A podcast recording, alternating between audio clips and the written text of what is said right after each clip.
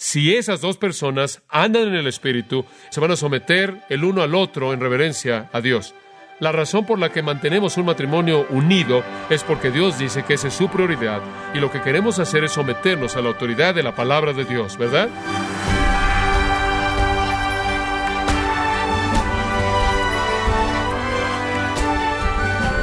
Queremos darle la bienvenida a su programa Gracias a vosotros con el pastor John MacArthur. Decir que un divorcio puede ser una conclusión amigable del matrimonio es una mentira. La Biblia dice lo contrario. ¿Sabía usted, estimado oyente, que la Biblia describe la ruptura del matrimonio en términos muy dolorosos? El día de hoy John MacArthur, en la voz del pastor Luis Contreras, continúa analizando las dolorosas consecuencias que trae el divorcio y cuáles son las directrices bíblicas para tratarlo. Estamos en la serie titulada El dilema del divorcio, aquí en gracia a vosotros. Cuando Dios estableció la idea de un hombre, una mujer para toda la vida, vínculo fuerte, una carne, obra de Dios sin divorcio, cuando Dios estableció eso, Él realmente lo afirmó. Permítame mostrarle algunas de las maneras en las que Él lo afirmó. En los diez mandamientos, lo cual cristaliza la ley de Dios para la vida del hombre. Él dijo, no cometerás adulterio. En otras palabras, el adulterio es una palabra que tiene que ver con una relación sexual fuera de la unión de un matrimonio por parte de personas casadas. Cuando una persona casada tiene una relación con alguien que no es su cónyuge, eso es adulterio y no cometerás adulterio. Y quiero llevarlo atrás para que tenga un entendimiento de eso al libro de Génesis. ¿Por qué es tan difícil el mantener el ideal de Dios? ¿Por qué es tan difícil que la gente tenga una relación significativa de un hombre, una mujer, de un vínculo fuerte, de una carne. ¿Por qué es tan difícil eso? Permítame mostrarle por qué. Cuando Dios creó, Génesis 1.28, Él creó, dice en el 27, varón y hembra los creó, a un hombre y una mujer. Dios los bendijo y les dijo, fructificad y multiplicaos, llenad la tierra y sojuzgadla y señoread. Detengámonos ahí. Cuando Dios hizo al hombre y a la mujer, los hizo como un complemento perfecto. Había una majestad en esa relación. El hombre era la cabeza, la mujer se sometía, pero se mezclaban de una manera tan perfecta en unidad que podía ser dicho que se multiplicaron juntos, llenaron la tierra juntos, se enseñorearon juntos y gobernaron la tierra juntos. No había discordia en absoluto. Observe el capítulo 3. Después vino el pecado. Y cuando el pecado vino, eso se perdió. Porque la mujer, al pecar, usurpó el liderazgo. Entonces, en la caída hubo una inversión de las funciones ordenadas por Dios. La mujer tomó la guía y el hombre siguió. Y usted sabe lo que pasó. El pecado entró en el mundo. Vino porque no solo hubo de hecho un acto de desobediencia hacia Dios, sino que lo que precipitó ese acto y lo que siguió ese acto una inversión de la función ordenada por Dios para el hombre y la mujer. Y después Dios los maldijo. Y quiero que vean la maldición en Génesis 3:16. Porque aquí hay una maldición en contra del matrimonio, aquí hay una maldición en contra de la relación. Hubo una maldición, en primer lugar, en el dar hijos, versículo 16. En otras palabras, las mujeres sufrirían de mucho dolor al dar a luz los hijos. Y después del 17 en adelante, los hombres sufrirían mucho dolor al sacar los recursos de la tierra pero son maldecidos juntos en términos de su relación al final del 16. Observe lo que dice. Tu deseo será para tu marido y él se enseñoreará de ti. La gente se ha confundido por lo que eso significa. Y la mayoría de los comentaristas dicen que tu deseo simplemente se refiere al deseo normal, fuerte, sexual y la atracción y necesidad que una mujer tiene de un marido. Y el hecho de que un marido se enseñoree de ella es una función normal de liderazgo, un marido que a su mujer pero eso es algo normal y así debe ser y simplemente es algo rutinario. Entonces, ¿qué tiene que ver con ser maldecido? Y le voy a decir otra cosa, eso no es lo que sucede en los matrimonios. Los matrimonios no son lugares en donde la mujer de manera maravillosa continúa deseando a su marido y se siente físicamente atraída de manera fuerte a él, mientras que él se encarga de todas las necesidades de ella y gobierna y provee para ella. No es así. Y ciertamente tampoco es una maldición eso. Entonces tenemos que verlo un poco más de cerca para ver lo que dice el texto y la clave para entender ambas frases, observe la última, Él se enseñorará de ti. La palabra para enseñorarse aquí en el hebreo es mashal. La maldición es un nuevo tipo de gobierno. no la armonía maravillosa del que conocieron antes como cogobernadores juntos, sometiendo la tierra, sino una nueva y la autoridad del hombre se convierte perversa y déspota. Y usted pregunta, ¿hay chauvinistas? ¿Hombres? Claro, millones de ellos. Y no discutimos con personas del movimiento de mujeres que quieren recordarnos del chauvinismo masculino. Es mundial. Se ha llevado a cabo a lo largo de la historia. Desde la caída, los hombres han tratado de someter a las mujeres. En todas las sociedades del mundo, con unas cuantas excepciones a lo largo de la historia del mundo, han habido sociedades gobernadas por los hombres y en muchos, muchos casos un tipo de dominio abusivo. No negamos eso ni por un momento. Eso es parte de la maldición, los hombres oprimiendo a las mujeres, inclusive en la época de nuestro Señor Jesucristo. Las mujeres eran vistas como algo menos, inclusive en algunos casos, que los animales. Y en sociedades de nuestro mundo contemporáneo, moderno, es difícil que las mujeres sean entendidas por los hombres porque los hombres tienden a mantenerlas abajo de una manera desequilibrada, inapropiada, pero eso es parte de la maldición. El matrimonio fue maldecido. Después, el segundo elemento dice en el versículo 16, tu deseo, hablando de la mujer, él le dijo a la mujer, tu deseo será para tu marido. Ese no es un deseo normal, no es un deseo sexual. De hecho, el marido normalmente tiene un deseo sexual más fuerte que la esposa, no está hablando de eso. La raíz árabe de esa palabra significa buscar control. Y entonces en el pecado y en la maldición tiene la batalla de los sexos. Y la razón por la que hay conflicto en el matrimonio es porque a partir de ahí la mujer todavía está tratando de salirse debajo de su liderazgo y estar a cargo de todo. Y el hombre está tratando de mantenerla ahí donde está. Y entonces usted no tiene chauvinismo masculino, sino que tiene rebeliones de mujeres y se manifiestan a lo largo de la historia, en toda la historia. Una buena manera de entender la frase es ir al 4.7, porque la frase idéntica y las mismas palabras, con la misma construcción gramatical, aparecen ahí.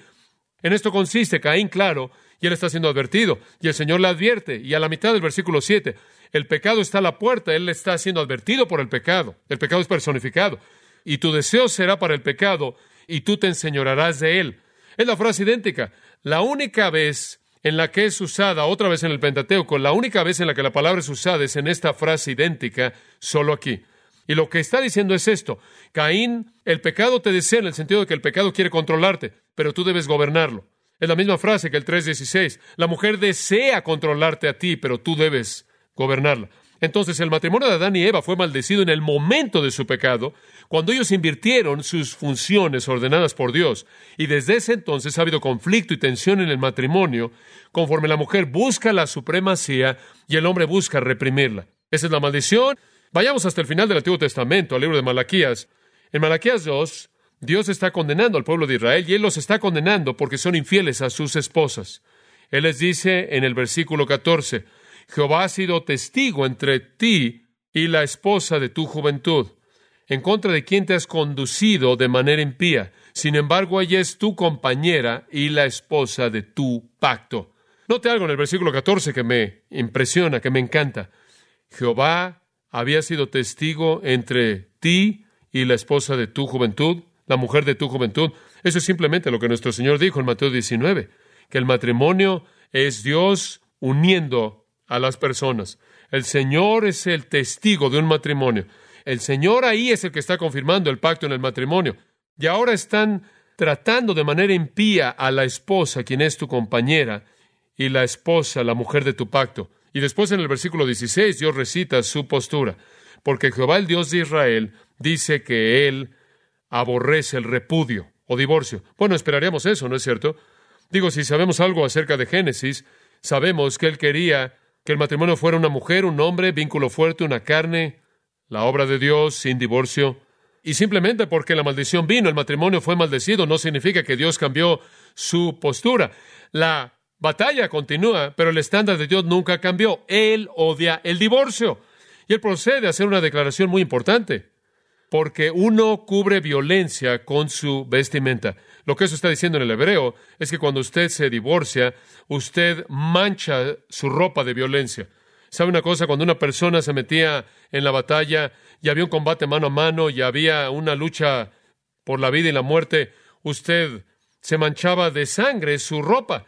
Y esto es lo que él está diciendo aquí. Cuando se divorcian, ustedes salpican su ropa de maldad. Ustedes salpican su ropa de pecado. Dios odia el divorcio capítulo 3, versículo 6. ¿Qué dice? Yo, Jehová, ¿qué? no cambio. No cambio. Dice usted, bueno, ¿qué pasa si el conflicto llega a ser muy grande? ¿Qué si realmente está siendo defraudado en su matrimonio? Permítame llevarlo de regreso al libro de Oseas. El primero de los profetas menores sigue al libro de Daniel. No puede evitar el amar a este hombre. Me va a encantar conocerlo en el cielo.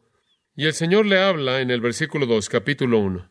Y él le dice, ve, tómate una mujer, lo cual no se oye muy mal, pero ve, tómate una mujer fornicaria, va a terminar siendo una prostituta y vas a terminar con muchos hijos ilegítimos. Versículo 3, entonces él fue, pues, y tomó a Gomer. Se oye como un nombre ridículo para una esposa, pero Oseas debía casarse con una mujer que iba a terminar siendo una prostituta, iba a producir hijos ilegítimos, y él iba a ser una ilustración viva de Dios Israel. Dios se casó con Israel. Israel terminó siendo una ramera, tuvo todo tipo de relaciones ilegítimas y relaciones, y produjo todo tipo de resultados ilegítimos, y entonces Oseas y Gomer se vuelven una parábola viva de Dios Israel. Bueno, se casaron y Jezreel fue primero y después vino un segundo hijo, una hija, versículo 6. Ella volvió a concebir y dio a luz una hija. Y Dios le dijo, llámala lo ruama, lo cual significa sin misericordia, sin misericordia. Versículo 8. Y cuando ella había destetado a lo ruama, ella concibió y dio a luz un hijo. Y Dios le dijo, llámalo lo a mí, lo cual significa, tú no eres mío. ¿Qué tal tener dos hijos así, sin misericordia, y no es mío? No voy a mostrar misericordia a ese hijo y ese no me pertenece. Ilegítimos ambos. Esta mujer trajo a casa estos dos hijos ilegítimos. ¿Cómo reacciona él? Bueno, él la ama. Es difícil creerlo. Más que eso, él está entregado a ella debido al pacto. Él es un hombre honorable. Él quiere hacer lo mejor que pueda con su unión, aunque él está casado con una prostituta.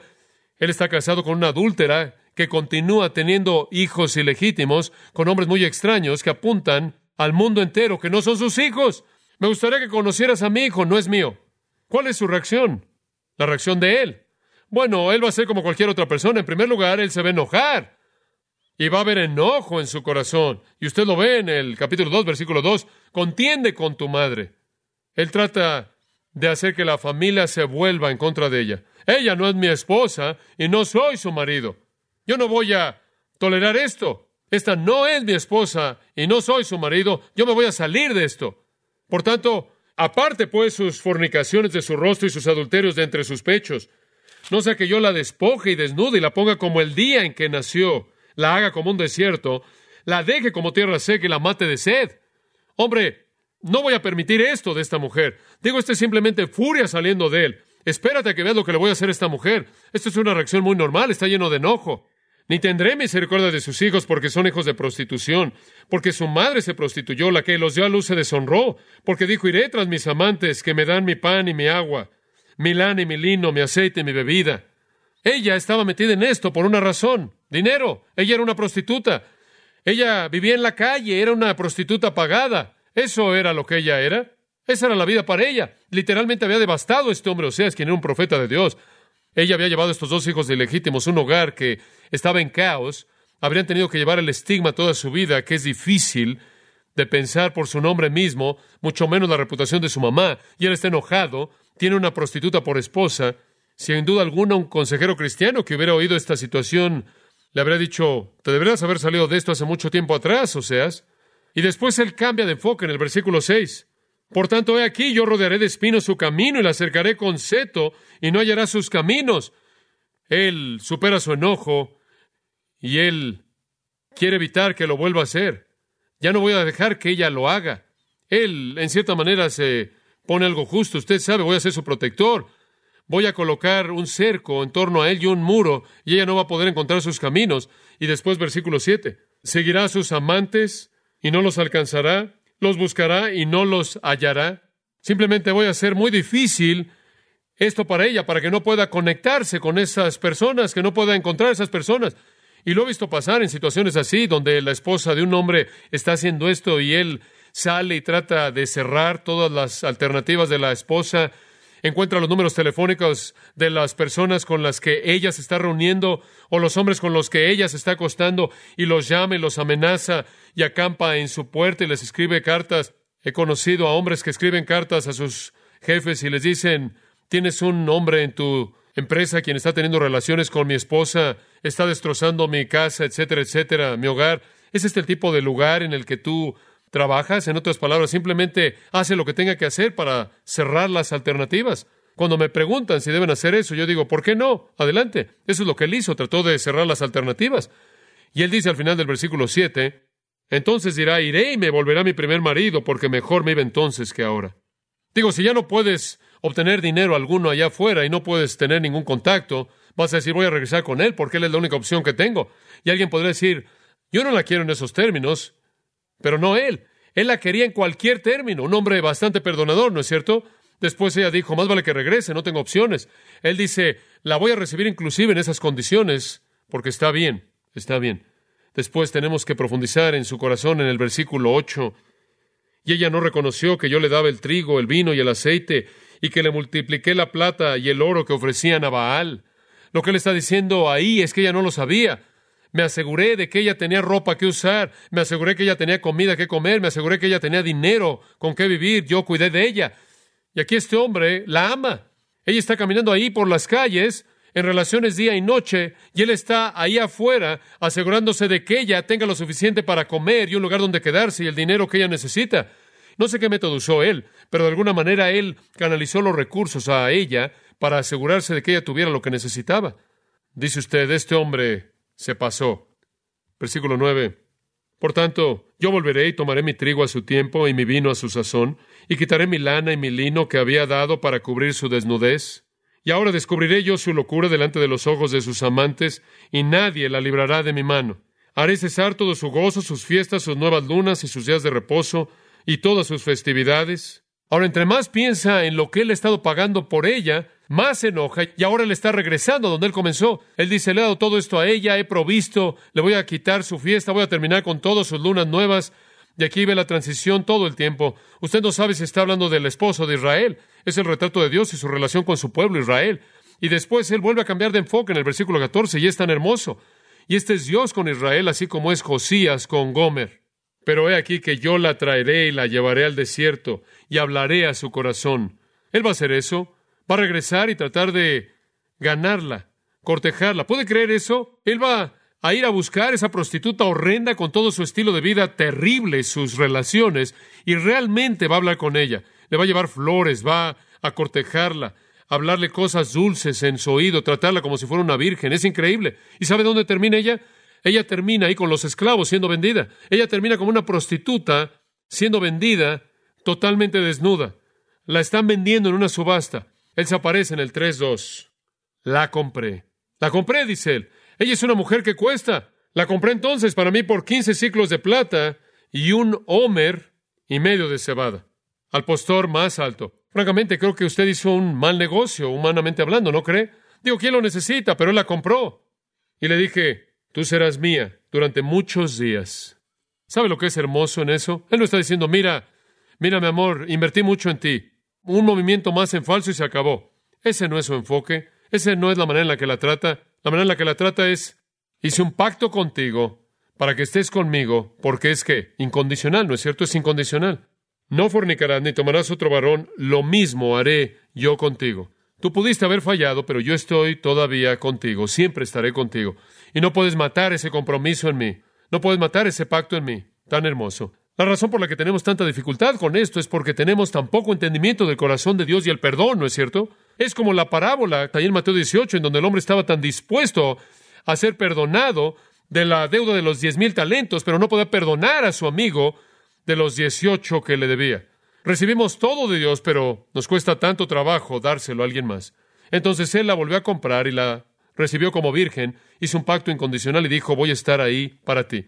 Ahora esto es simplemente para reforzar en su mente que el estándar de Dios no ha cambiado, ¿verdad? No ha cambiado. Ahora mantenga esto en mente, archívelo en algún lugar. Lo único hasta este punto en nuestra discusión que podría romper un matrimonio fue un pecado. ¿Cuál es el pecado? Adulterio. Porque traía que la muerte, muy importante. Y quiero llevar este estudio en particular a una conclusión al llevarlo a Efesios 5, Efesios 5, 22. Y sabe una cosa, esto es tan hermoso, este es un texto tan hermoso, pero permítame mostrarle algo. Es tan hermoso, este texto es tan puro, tan lleno de bendición, tan maravilloso, que parece absolutamente posible, incongruente con todo lo que conocemos acerca del matrimonio. Comienza las casadas, estén sujetas a sus propios maridos como el Señor. Ahora, ¿parece eso difícil? Digo, usted dice, ¿sabes una cosa? Puedo someterme al hombre de vez en cuando, pero como al Señor.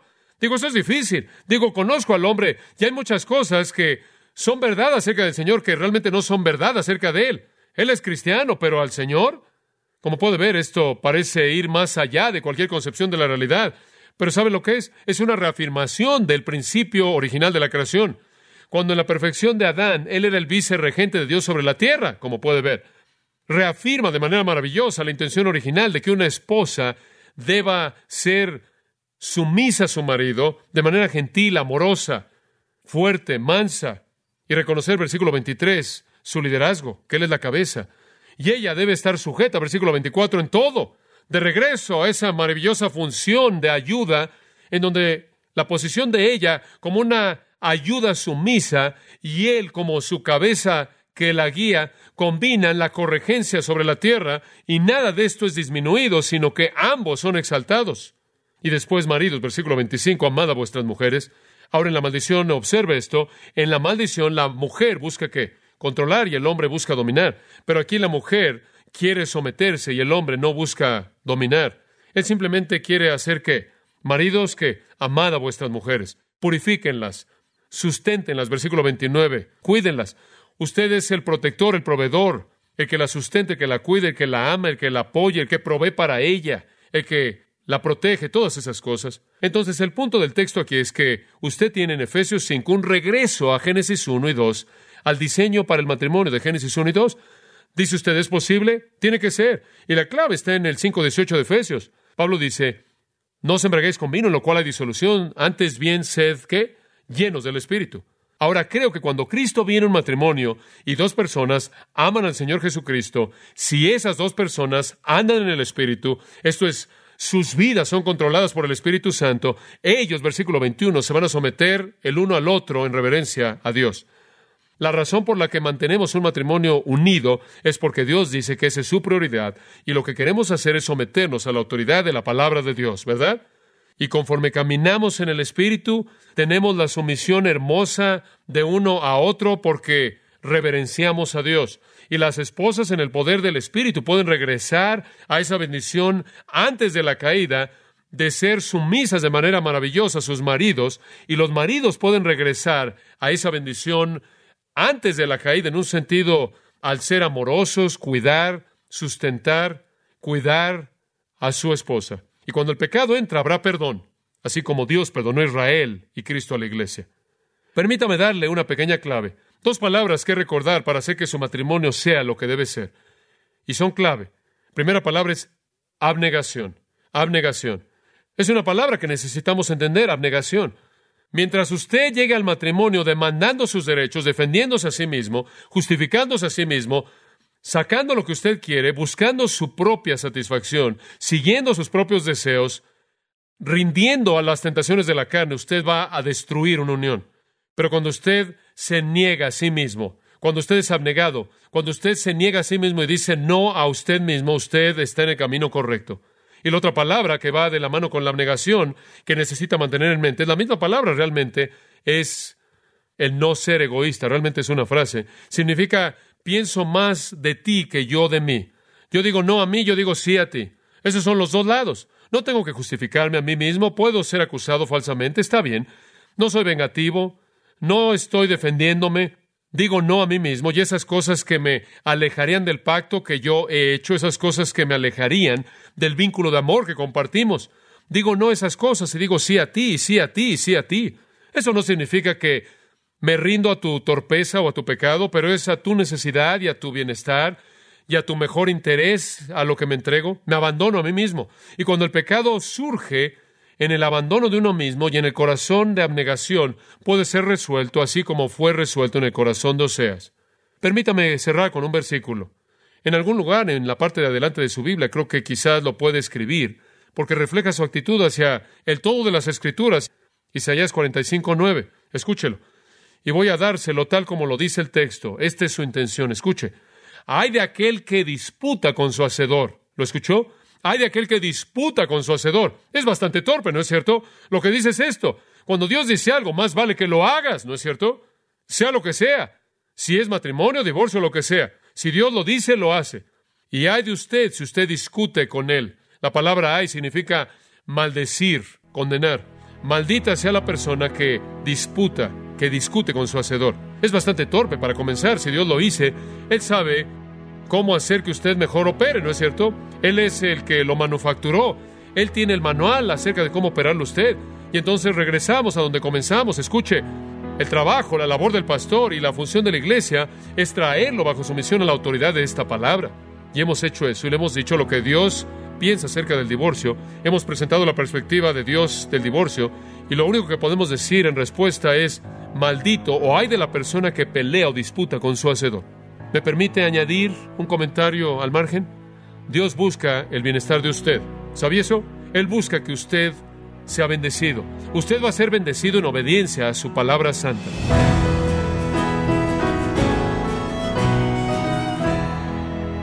John MacArthur nos recordó que la bendición de Dios en el matrimonio viene cuando obedecemos la palabra de Dios. Contrariamente, cuando la desobedecemos, nos arriesgamos a perder la bendición de esa institución ordenada por Él.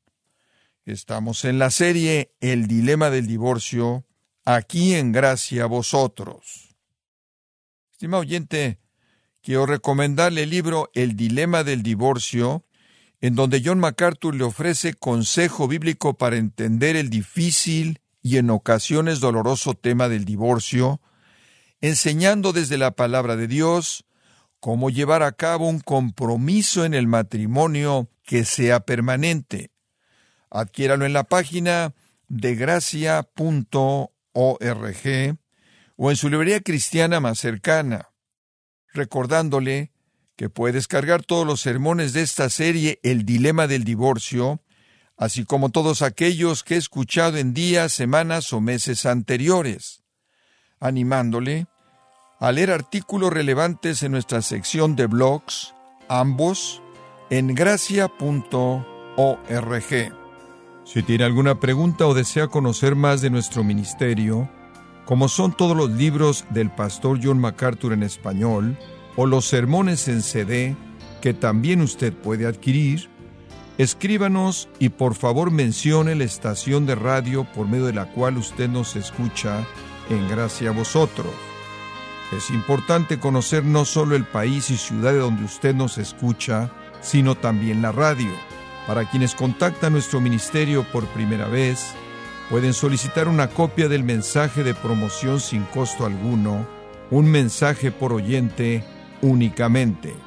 Si usted vive en los Estados Unidos o Puerto Rico, escríbanos a Gracia Vosotros, P.O. Box 4000, Panorama City, California 91412. O puede escribirnos a través del siguiente correo electrónico radio arroba gracia.org.